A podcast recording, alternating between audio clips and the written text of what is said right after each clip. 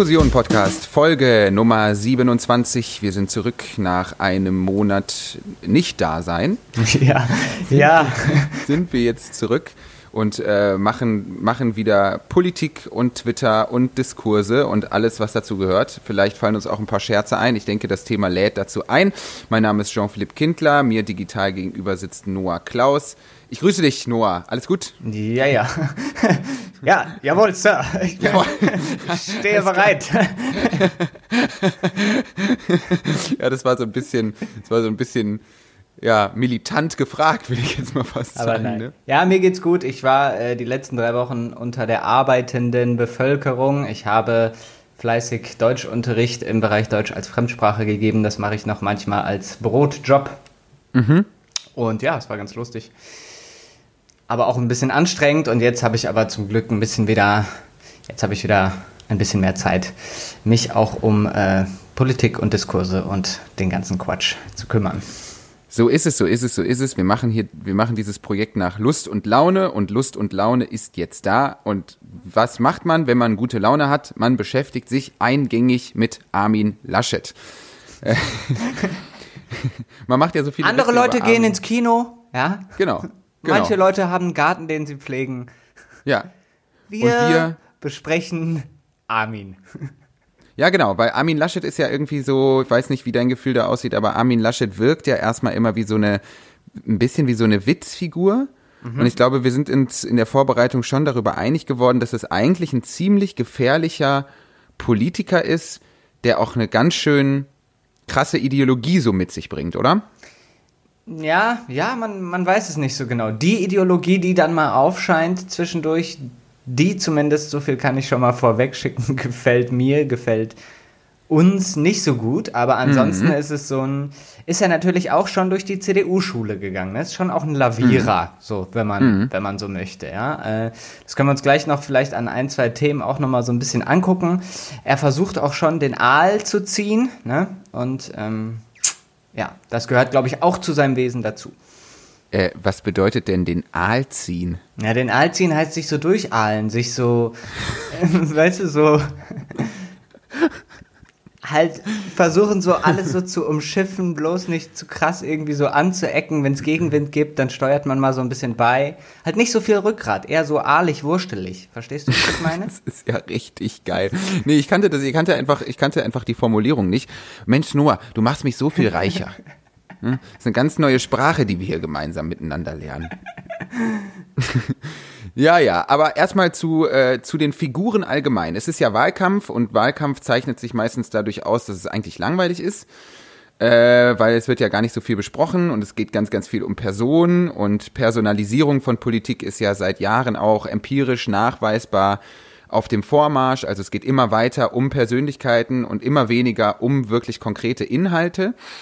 Und das ist dieses Jahr natürlich mit äh, Blick auf die einzelnen KanzlerkandidatInnen sehr, sehr interessant. Nur, du hast da ganz, ganz wunderbare Zahlen äh, mitgebracht vom Politbarometer des ZDF. Willst du die nicht mal ganz kurz vorstellen? Weil irgendwie ist alles ein bisschen schizo, was in Deutschland abgeht, habe ich den Eindruck. Ja, also ich habe jetzt hier einfach mal so vom 30.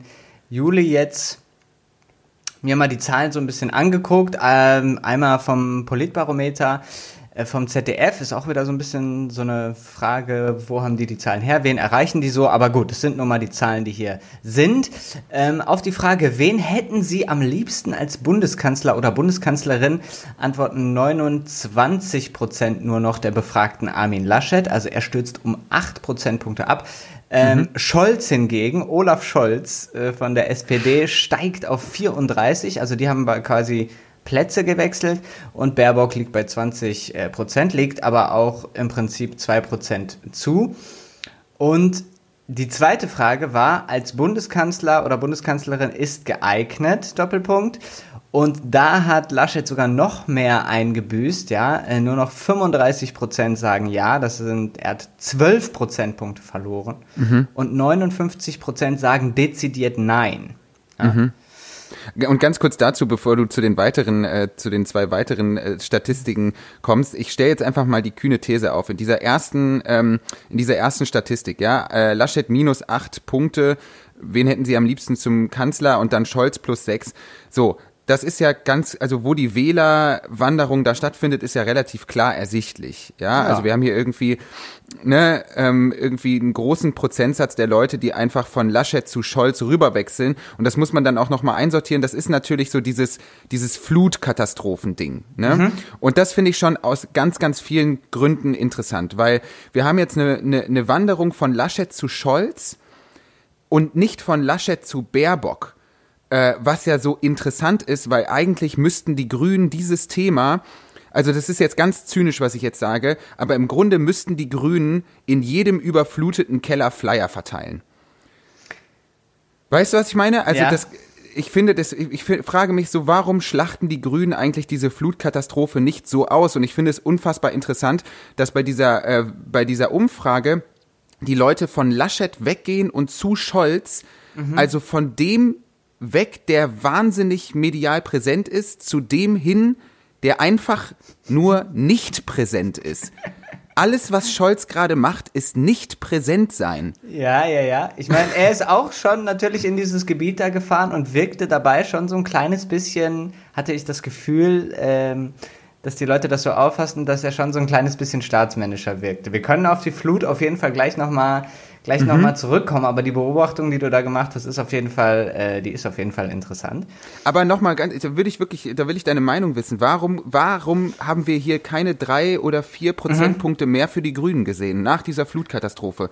Weil das war doch so ein kollektives Erleben in Deutschland, dass die Leute gedacht haben, oh scheiße, ja krass, das ist jetzt etwas, was die nächsten Jahre auf uns zukommt. Ich meine, selbst Horst Seehofer hat gesagt, man kann jetzt eigentlich den Zusammenhang zwischen dieser Flutkatastrophe und dem äh, und der Klimakrise nicht länger leugnen. Also das ist ja wirklich dann so, es wird einem ja so krass vor Augen geführt und da frage ich mich, warum kriegen, warum haben, warum sehen wir hier keine plus drei oder vier Prozent bei den Grünen? Warum haben wir nicht plus acht oder neun Prozent bei Baerbock oder so?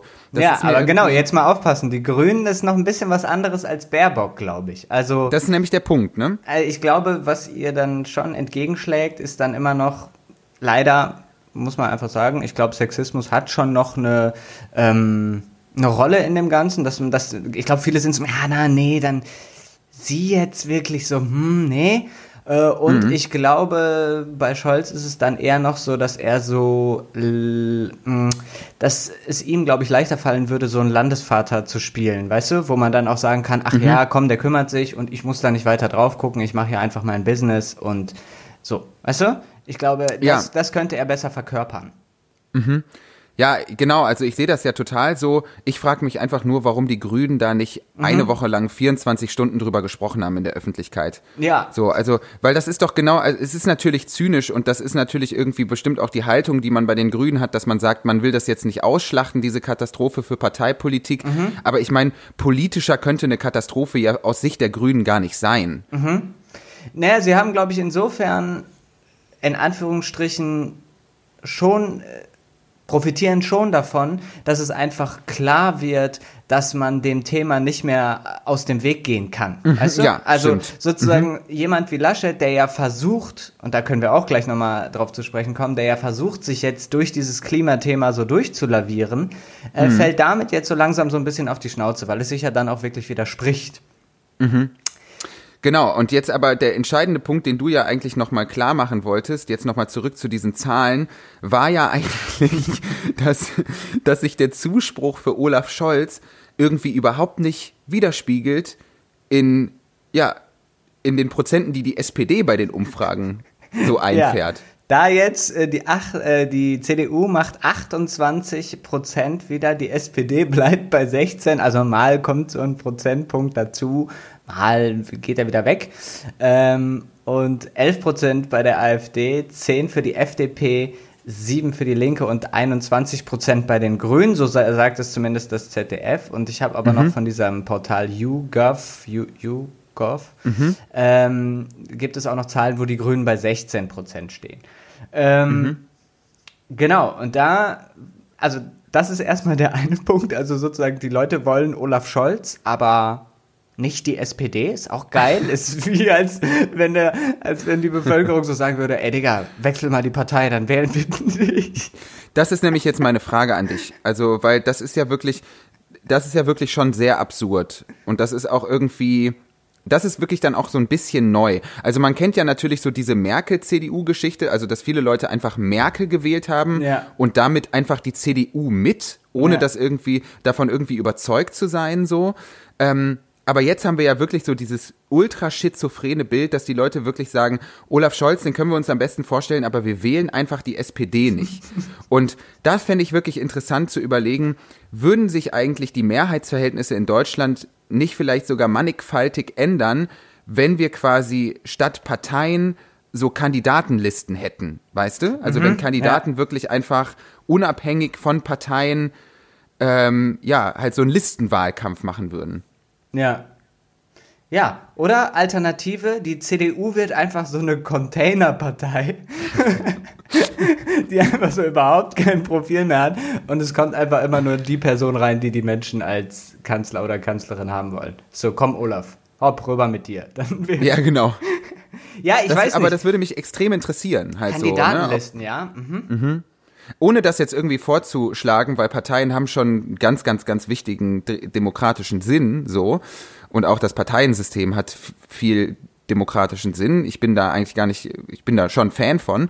Aber bei dieser krassen Personalisierung von Politik, die wir jetzt so erleben, es geht ja wirklich nur um Figuren und nur um Personen und äh, das kann man auch gar nicht nur der Politik vorwerfen, weil wir machen den Wahlkampf ja auch zu dem, der er ist. Ähm, wir interessieren uns ja auch für das Armin Laschet Meme Nummer 72 äh, bei Twitter. Ähm, da finde ich schon interessant, wie, wie wäre das? Wie, was glaubst du, wie viel Prozent würde ein Olaf Scholz holen, wenn er quasi als Olaf Scholz und nicht als Olaf Scholz von der SPD antreten würde? Boah. Ja, das wäre jetzt natürlich ein bisschen Das ist spekulativ. ist ne? natürlich sehr spekulativ, aber ich glaube halt schon wesentlich mehr als äh, Schon, ne? Ja, ja, ja, ich Verstehen muss man das aber nicht, oder?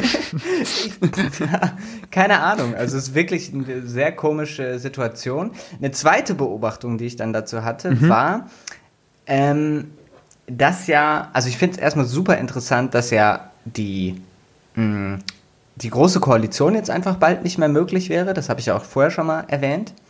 Mhm. Und so wie es jetzt aussieht, also wenn man sich das mal vorstellen könnte, äh, nee, Entschuldigung, so wie das ja jetzt aussieht, ist es ja so, dass im Prinzip die, die am nächsten dran sind, noch eine theoretische Zweierkoalition machen zu können, wären CDU, CSU und Grüne.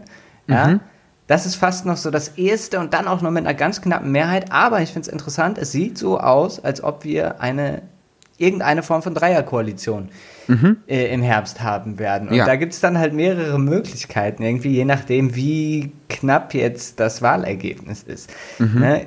Also so, so eine erweiterte große Koalition, so CDU, SPD und Grüne, das wäre schon heftig. Ähm, und dann ganz theoretisch Ampel. Mm, Aber jeder da drin müsste sich irgendwie verbiegen, ne? Also, das wäre schon. Ja, wir haben es ja auf Landesebene, fängt das ja auch an, also dass es nur noch irgendwie so Dreierkoalitionen geben kann und das bedeutet natürlich einen krassen demokratischen Mehraufwand. Ich schätze aber einfach, das ist unsere Zukunft. Also da müssen wir uns jetzt langsam aber sicher darauf einstellen, dass das wahrscheinlich immer so sein wird. Ja, ja, ja, gut. Dann muss die Politik da irgendwie so ein bisschen den Operationsmodus wechseln. Ja. Ich finde Absolut. das, ich finde das aber vielleicht, also ich finde das gar nicht so uninteressant, weil ich so das Gefühl habe, damit wird so ein Zustand beendet, wo es in Deutschland irgendwie immer so zu smooth geht, ja? Also diese, dieses nicht politische Politikverständnis wird damit so ein bisschen auf, ausgehebelt. Weißt du, wie ich meine? Ja. Ja, ohne Scheiß, eine große Koalition ist die unpolitischste Koalition, die man haben kann. Ja, ja, eben, ja, eben. Ich meine das ist sogar tatsächlich ganz ernst. Was wir auch ernst meinen, ist, äh, oder wen wir vor allem auch ernst nehmen, doppelt unterstrichen, ist Armin Laschet. So, äh, er ist ja, wie schon in der Ankündigung oder in der Anmoderation gesagt, eine, eine, eine Art Witzfigur. Er hat etwas Clown-eskes und ganz viele Kolleginnen und Kollegen tun eigentlich nichts anderes den ganzen Tag, als sich über ihn lustig zu machen. Und das ist alles schön und gut und auch irgendwo verständlich, aber wir wollen dann doch mal ein wenig hinschauen. Wer ist eigentlich Armin Laschet? Wo kommt der her? Mit welchen Organisationen ist der ideologisch verbunden? Und genau, ja, was, wie sieht eigentlich das Umfeld aus? Das Mhm. ist ja vielleicht auch nochmal interessant, sich anzugucken. Ja, da geistert ja seit einiger Zeit jetzt ähm, ja viel, viel Halbgares, aber auch viel ja, Informatives über seine rechte Hand durchs Internet und durch die Presse und durch die Medien. Äh, Ein gewisser Herr Nathanael Liminski, den ich, wie ich gestehen muss, bis vor kurzem auch noch nicht wirklich kannte. Und äh, du hast dich mal ein bisschen, ein bisschen schlau gemacht, oder? Ja, es ist halt irgendwie so ein bisschen, ich bin, ich habe das Gefühl, äh, ich wollte eigentlich über Politik recherchieren und auf einmal steckte ich in so einem Dan Brown Thriller, hatte ich den Eindruck so. Es ist irgendwie so sak sakrilegmäßig irgendwie auf einmal abgegangen. Ähm, es ist wirklich alles ein bisschen gruselig. ähm, also genau, ne? Äh, hier Leminski ist wirklich tatsächlich, man kann es wirklich so sagen, er ist so Laschets rechte Hand, er gilt irgendwie so als Architekt äh, des, äh, des CDU-Wahlsiegs 2017 in NRW und wird also Zeitungen bezeichnen ihn so ein bisschen als als Laschets Mastermind. Er gilt, er gilt irgendwie auch als als Bindeglied zwischen Laschet und so diesem wertkonservativen CDU-Flügel, also zu den halt äh, doch eher rechtsgesinnten Konservativen in der Partei. Also eine ganz ganz ganz ganz zentrale wichtige Figur. Äh, der, der gute Mann ist eben auch Staatssekretär und Chef der Staatskanzlei des Landes NRW.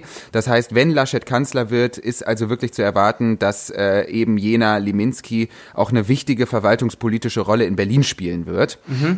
Und der gute Mann kommt eben aus einem extrem strengen römisch-katholischen Elternhaus. Ähm, und dieses Elternhaus, vor allem sein Vater, äh, ist ganz, ganz stark mit der katholischen Einrichtung Opus Dei, zu Deutsch Werk Gottes, verbunden. Finde ich, ist ein arroganter Name. Aber naja. Ähm, und äh, da gibt's ein ein Tweet, den wir uns vielleicht mal äh, angucken können von äh, hochscrollen, äh, von Simon Lavo Braumann.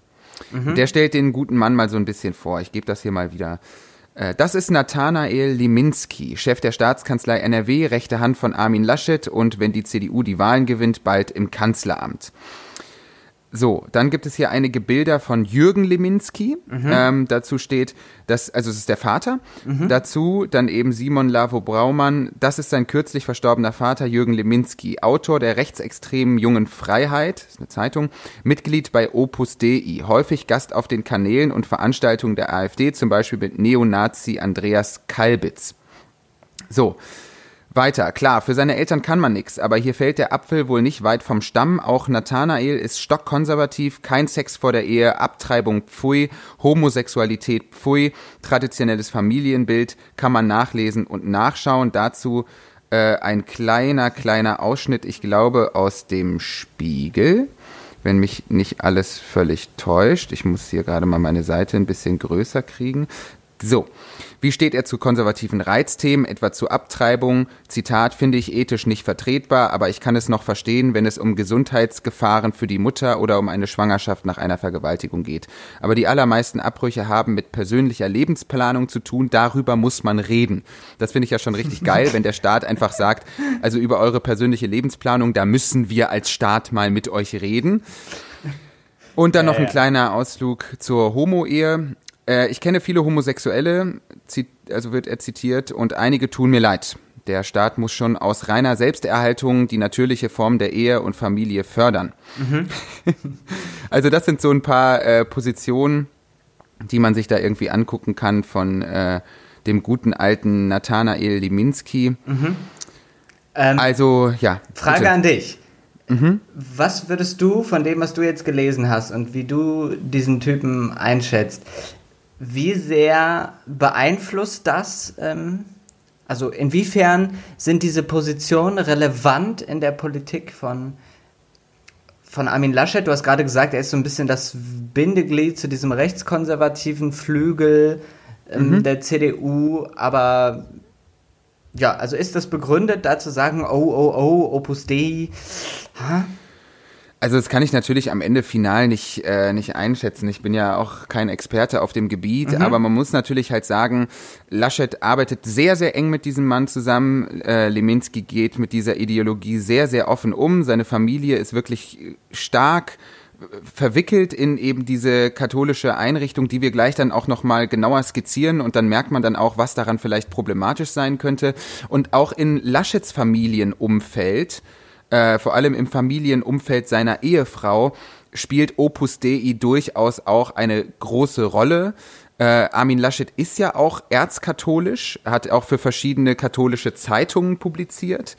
Äh, also von daher, ich glaube, es lohnt sich da mal so ein bisschen was äh, anzukommen, äh, äh, sich das ein bisschen genauer anzuschauen. Ich glaube, ich würde Armin Laschet jetzt nicht als irgendwie Sektengänger bezeichnen mhm. oder so, mhm. aber äh, es lohnt sich ja vielleicht Opus Dei noch mal so ein bisschen anzuschauen. Aber da vorher die Frage, als du da so davon das erste Mal gehört hast, von dieser, ja muss man ja schon irgendwie sagen, krass regressiven katholischen Organisation, hattest du auch so irgendwie so so Sekten-Vibes, dass du dir wirklich so dachtest, was ist denn jetzt hier los? Ja, schon. Ich bin ja sowieso im Herzen Religionskritiker und mhm. sogar eigentlich auch sehr scharfer und äh, mhm. ja, auch. da äh, finde ich solche Leute irgendwie so cool wie Fußpilz, keine Ahnung.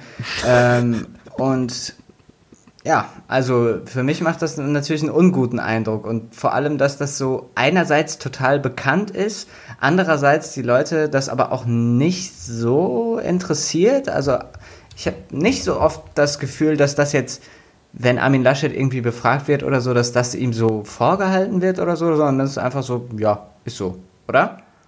Ja, weil alle damit beschäftigt sind, halt den irgendwie für seine Knuffeligkeit so ein bisschen zu verlachen. Mhm und irgendwie niemand mehr Bock hat, sich dann auch anzugucken, was denn da wirklich auch dahinter steht. Aber lasst uns doch einfach mal schauen, was dahinter steht. Dann kann sich mhm. jeder Hörer, jede Hörerin auch ein eigenes Bild machen.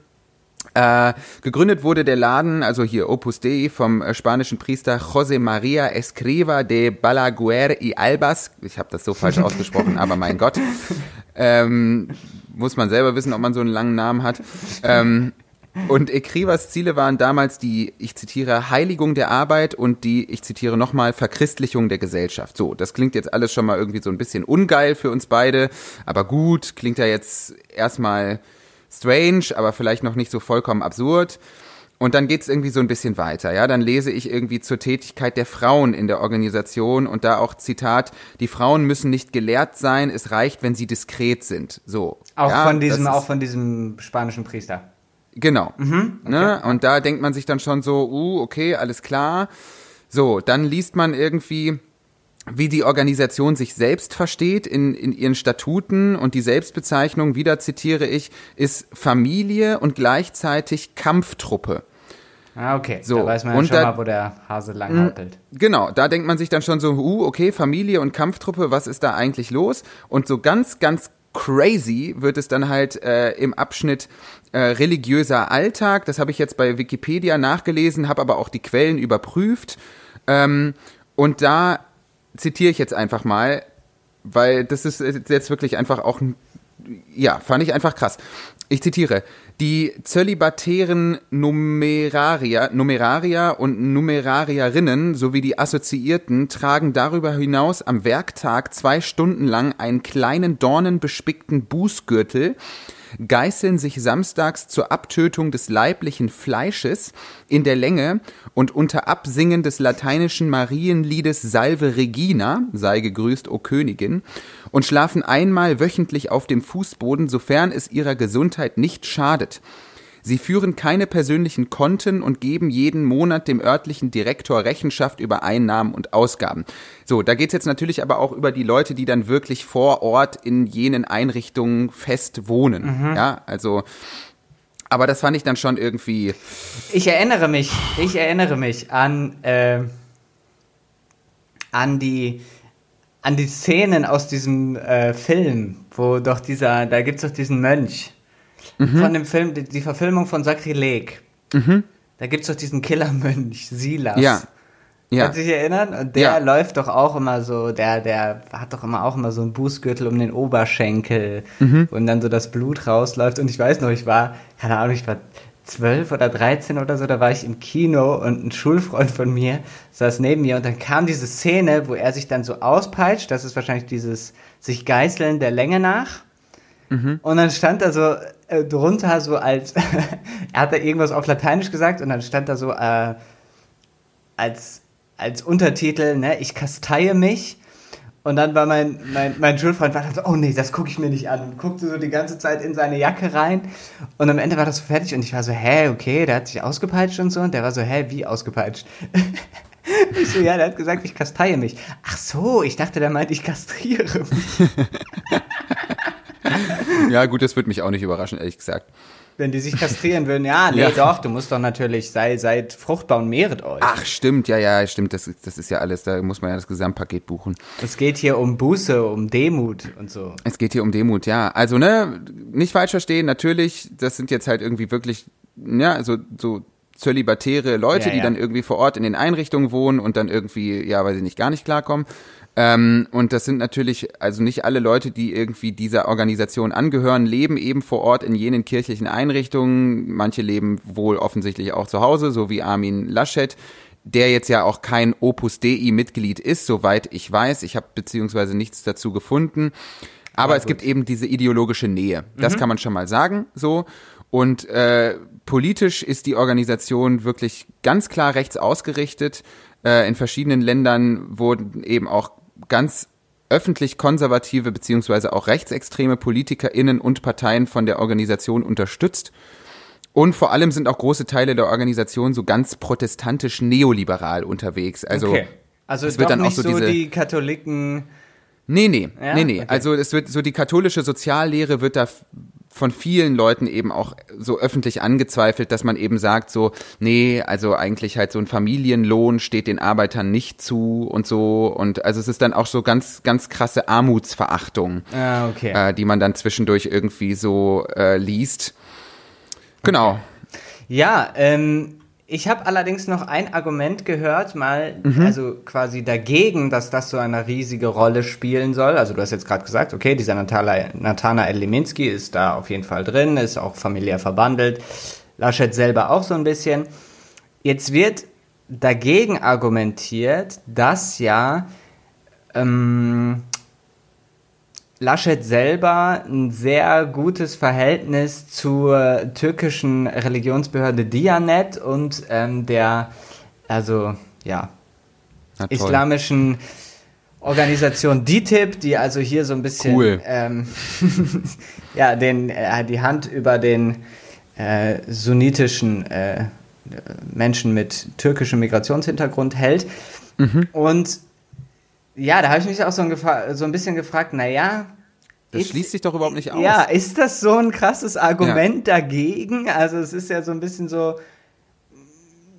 ja, ich glaube, so ein richtig harter Katholik kann auch äh, dem richtig harten Sunniten gar nicht so feindlich gesonnen sein. Die sind ja irgendwo auch Brüder im Geiste, ne? Also ja, also genau wie halt ist jetzt ein hinkender Vergleich, nur um den Punkt von dir klar zu machen, genau wie es halt natürlich wahnsinnig viele Querverweise zwischen äh, zwischen Faschismus und äh, und halt Dschihadismus gibt mhm. beispielsweise. Mhm. Also da steckt ja oftmals auch so die gleiche oder eine ähnliche Ideologie hinter. Sind natürlich ganz voneinander zu trennende Phänomene, ganz klar.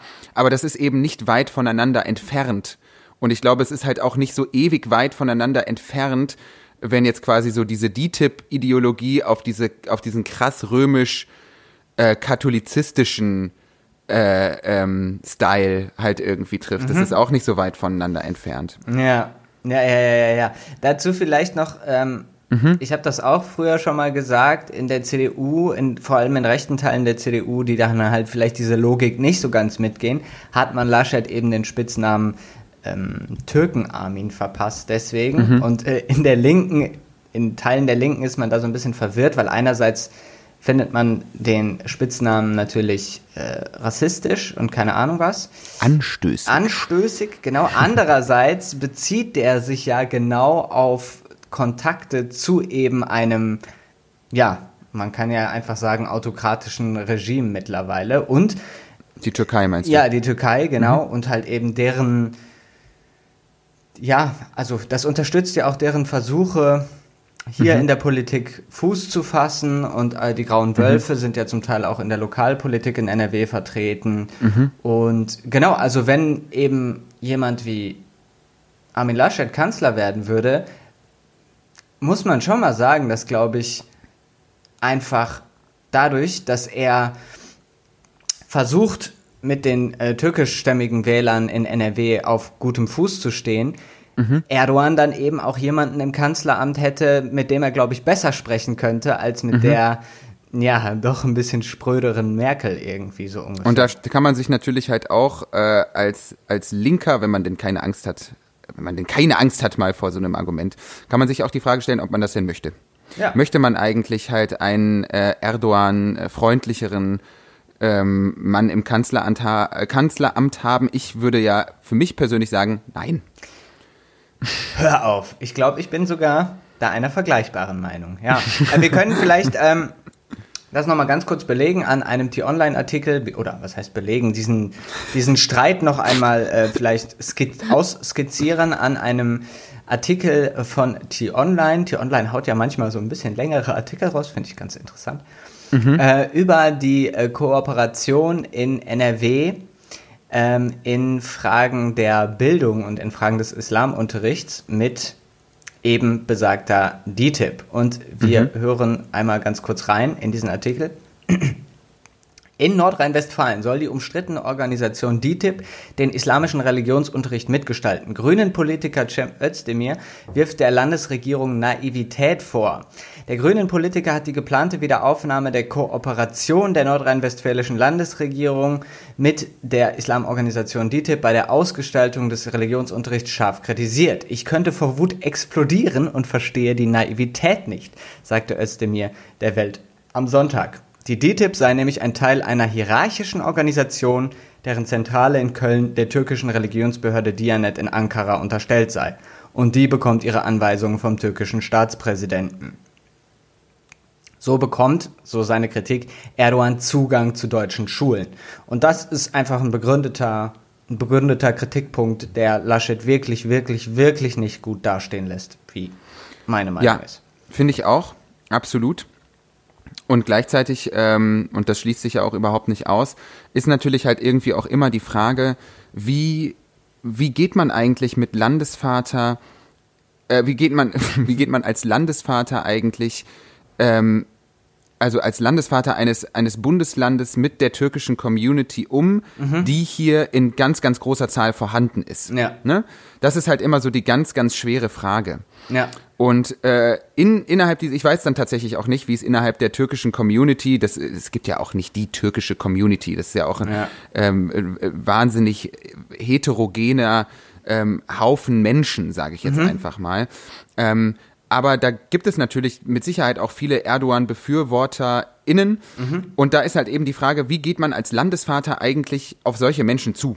Ja. Vor allem, wenn man sie irgendwie auch politisch gewinnen will. So, ne? Das ist halt, genau, das ist halt die Frage, die ich glaube auch in anderen Bereichen natürlich irgendwie sehr, sehr zentral mittlerweile geworden ist, dass du nämlich Bereiche hast der Gesellschaft, ähm, wo du eigentlich aus einer, aus einer Perspektive von Demokratie und ja, in gewisser Form Liberalismus, aber auch progressiven Ansätzen, müsstest du eigentlich sagen, naja, die Dianet bzw. die Erdogan-treuen Türken müsste man eigentlich politisch bekämpfen, genauso wie zum Beispiel die äh, bestimmte Teile der Querdenker, die einfach sagen, fuck this, ähm, ich möchte nicht mehr in der Bundesrepublik Deutschland leben hier, ich wohne jetzt in Preußen oder so, weißt mhm. du?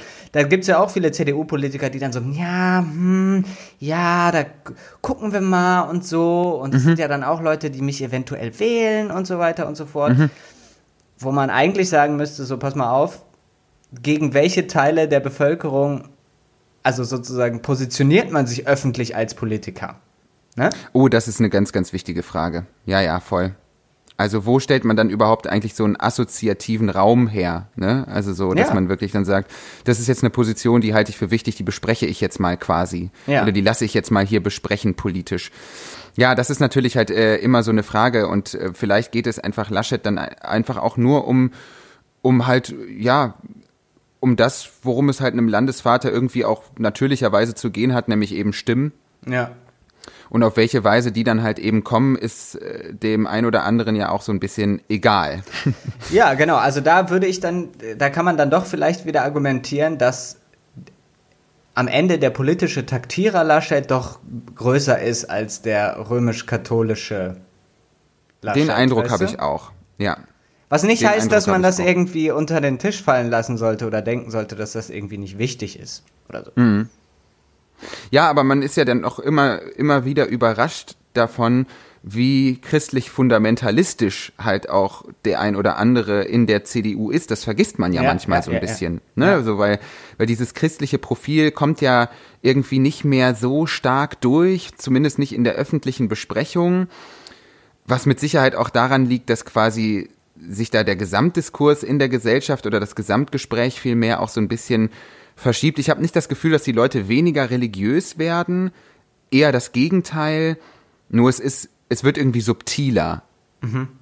So die Spiritualität der Leute. Naja, aber das ist ein ganz anderes Thema, das können wir vielleicht mal wann anders besprechen. Wir gehen, glaube ich, weiter in der Besprechung zur Flutkatastrophe, richtig? Ja, ganz genau. Wir hatten ja am Anfang schon mal so ein bisschen drüber gesprochen und gesagt, dass das wahrscheinlich einer der Faktoren war, die Armin Laschet in der Wählergunst jetzt so ein bisschen haben abstürzen lassen. Laschet hat dann ja irgendwie, ist dann ja hingefahren, ne, äh, nach Erftstadt, das ist auch in NRW, äh, auch ganz, ganz krass getroffen von der Katastrophe. Und dann sieht man ihn halt irgendwie auf einem Video oder so und er, er albert irgendwie im Hintergrund herum, er lacht oder so. Ja, ne? genau, Das also. Steinmeier, Ne? Steinmeier hat so ein Interview gegeben oder eine Ansprache gehalten und der hat im Hintergrund da so rumgealbert. Und ähm, das wurde ihm dann wirklich, wirklich äh, schlecht ausgelegt. Ich glaube, da waren ziemlich viele Leute irgendwie so ein bisschen pisst. Und ja, dann ist bei Twitter auch der Hashtag Laschet lacht abgegangen wie Schmitz Katze, kann man sagen. Und dann hat er sich sogar zu einer Entschuldigung, ich sage jetzt Entschuldigung, so ein bisschen in Klammern hinreißen lassen. Ähm, er hat geschrieben bei Twitter, ich danke dem Bundespräsidenten für seinen Besuch. Uns liegt das Schicksal der Betroffenen am Herzen, von dem wir in vielen Gesprächen gehört haben. Umso mehr, und jetzt wird's geil, umso mehr bedauere ich den Eindruck, der durch eine Gesprächssituation entstanden ist. Dies war unpassend und es tut mir leid. Da haben dann viele Leute gesagt, das ist so eine typische Non-Pology, also eine Entschuldigung, die sich eigentlich gar nicht wirklich Mühe gibt. Ja, er, er bedauert den Eindruck, nicht? Ich weiß, vielleicht sorgt das jetzt für eine Kontroverse hier zwischen uns beiden, aber es ist mir so scheißegal, dass der gelacht hat. ja, Ja, absolut. Ich find's irgendwie sogar verständlich. ich. Also ich dachte mir halt einfach so ganz, ich ver verstehe natürlich so ein bisschen die Aufregung so, ne? Und dann sagt man irgendwie, ja, der nimmt das doch nicht ernst und bla bla bla und hier und da.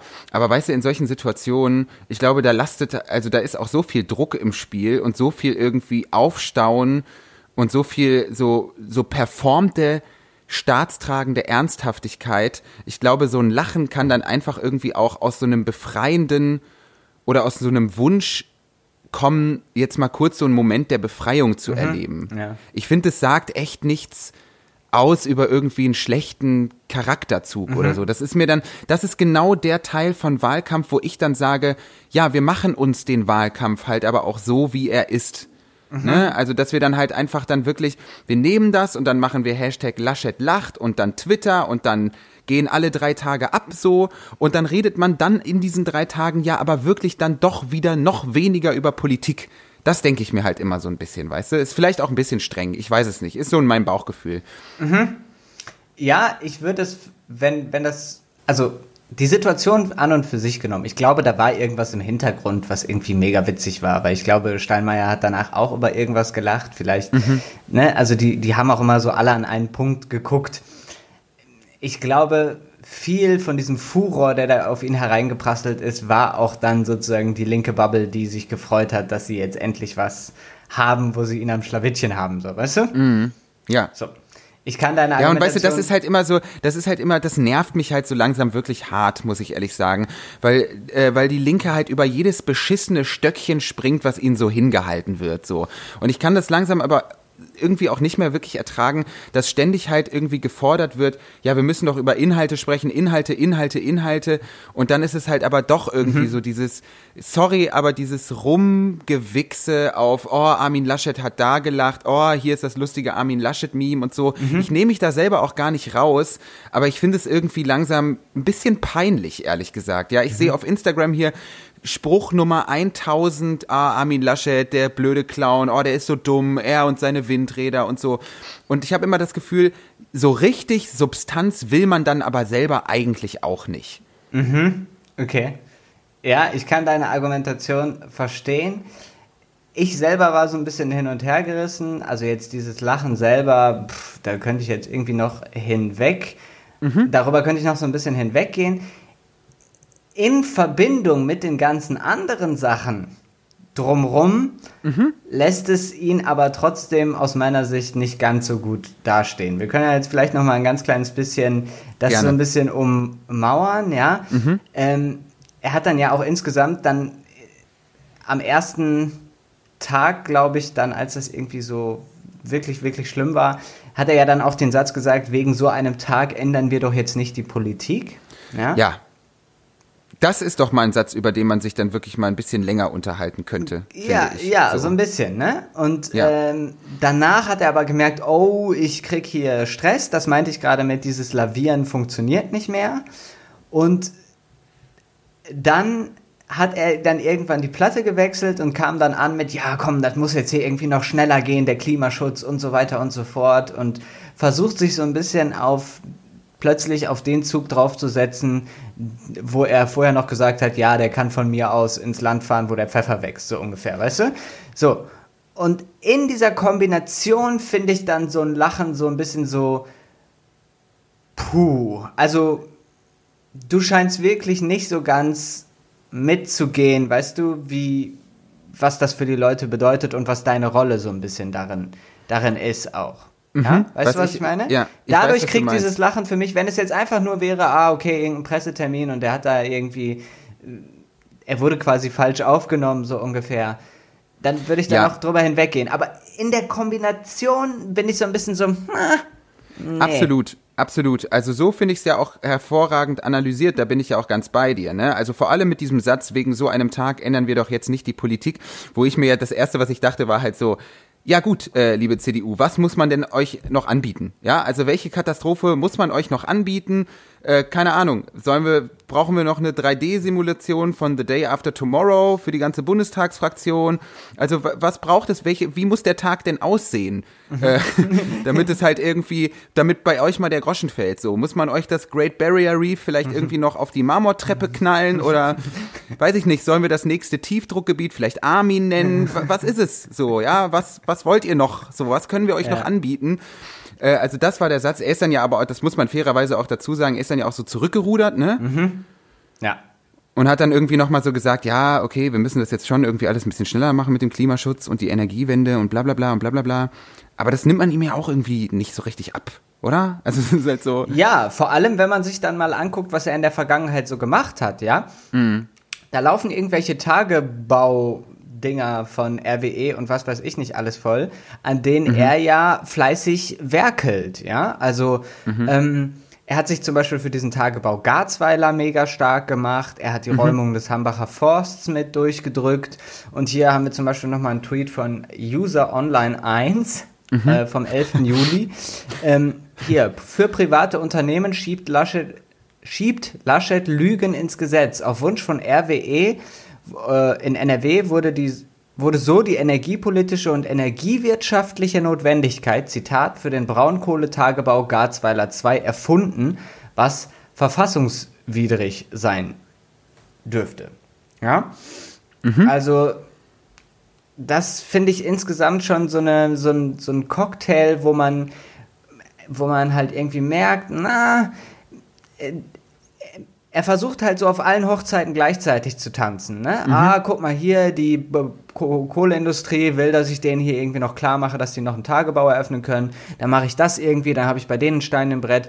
Ah, okay, kacke, diese Fridays for Future Kiddos bekommen jetzt irgendwie zu viel Aufmerksamkeit. Und jetzt gibt's auch noch diese Flut. Ah, jetzt muss ich hier irgendwie Zähne knirschen sagen, ah ja, ich gereue, ich gelobe, dass ich jetzt bald wieder mehr für den Klimawandel tue und so weiter und so fort. Mhm. Aber es ist halt es ist halt wie so, ja, du verkleidest dich damit, aber du, du weißt überhaupt nicht, was, was das für eine Jahrhundertaufgabe eigentlich ist, CO2-Reduktion So wirkt es dann, ja, so wirkt es dann tatsächlich. Das, äh, das gestehe ich auf jeden Fall gerne ein. Also die, dieser Eindruck entsteht bei mir wirklich auch. Dass, äh, und da kann man das Lachen dann natürlich auch irgendwie mit reinnehmen, ne? Also so irgendwie als als, als Symbol dafür, dass da jemand irgendwie die ganze Sache auch vielleicht nicht so ernst nimmt, wie das jetzt politisch mhm. anstehen würde. Ja. Ne? ja, ja, das verstehe ich schon. Vielleicht auch nochmal als ganz kleinen Nachtrag so, äh, ich lese mhm. gerade ein Buch, ähm, ich weiß gar nicht, auf Englisch, Climate, Le also wie wird Leviathan auf Englisch? Ich habe es schon so oft versucht zu sagen und ich muss es mal nachgucken. Climate Le Leviathan? Leviathan? Der Klimaleviathan, so. Ja, äh, so. Und es geht darum, wie der Klimawandel die Politik verändern wird und auch die globale Politik verändern wird und auch sozusagen den Operationsmodus von Politik verändern wird, weil du irgendwann dir die Frage stellen musst, kann ich jetzt aus einer Notsituation heraus politisch sagen, so, ihr und ihr und ihr hört jetzt auf zu imitieren, ja? Mhm. Und dann auch noch die Frage, wie schaffen wir es extrem schnell eigentlich unsere erneuerbaren, äh, unsere Energien auf erneuerbar oder irgendwie zumindest mhm. nicht so klimaschädlich oder nicht so CO2-intensiv umzustellen. Mhm. Da würde jetzt sich wieder der ganze Atomdiskurs öffnen, das möchte ich jetzt nicht tun, das haben wir ja hier auch schon gemacht. Aber ne, ich habe nicht den Eindruck, dass Laschet jemand wäre, der sagen würde, so liebe Energieversorger und liebe Riesenunternehmen aller RWE oder Vattenfall oder äh, E.ON oder NBW oder so. Jetzt mhm. wird hier mal auf den Tisch gehauen und wir schließen jetzt mal hier diese Kohlemeiler und so weiter und so fort. Mhm. Ja? Ich glaube, diese Guts, diese, diese, dieses Rückgrat hätte er einfach nicht. Verstehst du? Mhm. Das zeigt mhm. sich für mich daran, an ja. seinem Lavieren in dieser, in dieser ganzen Sache. Ja, voll. Absolut. Den Eindruck habe ich auch. Ja. Ja, ja. Tja, und dann äh, ist es ja dann doch auch noch irgendwie so gewesen, das äh, wurde dann auch reportiert, dass Laschet auch so gewarnt wurde vor der Flut. Ne? Also, ja. dass es irgendwie so durchaus Frühwarnsysteme gab. Genau. Na, ich glaube, da gab es sogar einen Artikel in der, äh, äh ich glaube, The aus, Times. In der The Times, aber aus nicht ja. aus den USA, sondern aus Großbritannien. Mhm. Germany knew the floods were coming, but the warnings didn't work. Und das hat wohl auch mit ihm zu tun. Also er war wohl gewarnt, so wie ich das jetzt mhm. rausgelesen habe, ja. und hat sich aber gedacht, naja. Na, und das, das meine ich wieder. Da ist wieder dieses Mindset, na, ich guck mal, ob ich so durchkomme. Mhm. Verstehst du? Mhm. Das ist so ein bisschen diese Sache. Na, ich schau mal, ob ich mich irgendwie, ob es irgendwie doch nicht so schlimm wird. Mhm. Und das, finde ich, ist eher was Infantiles. Und so mhm. jemanden möchte ich eigentlich nicht zum Kanzler haben. Verstehst du? Jemand, der so infantil denkt, na komm, I'm gonna wing it, so, weißt du? Weil die mhm. Probleme des 21. Jahrhunderts einfach zu krass sind, um so ein so ein Fähnchen im Wind da vorne zu haben. Verstehst du? Ja, genau. Es ist halt irgendwie wirklich, äh, Haltung ist dann tatsächlich vielleicht auch das richtige Wort. Es ist so ein bisschen haltungslos alles. Ja, ne? Genau. Also vor allem halt wirklich auch in diesem körperlichen Sinne, ne? so den Rücken mal durchzudrücken und mal eben kein Fähnchen im Wind zu sein. So, ne? Mhm. Und irgendwie dann wirklich einfach mal eine äh, ne, ne Position auch mal zu verteidigen, einfach auch mit dem Risiko, was dahinter steckt. Und das ist ja das große Manko dieses Wahlkampfs, dass wir, wir haben ja eigentlich einen Klimawahlkampf. Das mhm. kann man eigentlich nicht anders sagen. So, wir haben jetzt irgendwie Flutkatastrophe. Wir werden wahrscheinlich noch einen heißen August erleben. Und irgendwie scheinen wir aber alle nicht so ganz bereit dafür zu sein. Das ist so ein bisschen mein, mein Eindruck, den ich habe. Und der am wenigsten, also bei Laschet habe ich das Gefühl, er ist wirklich von den dreien, die da aufgestellt sind, wirklich am wenigsten dafür bereit. Ja, Puh, also, ähm, ja, also ich, zumindest nach den Recherchen, die wir jetzt gemacht haben, finde ihn einfach, einfach grundsätzlich nicht geeignet, Bundeskanzler ja. der Bundesrepublik Deutschland zu werden. Sage ich einfach so. Ja, finde ich auch. Ähm, ich weiß dann auch nicht, wer es sonst machen soll.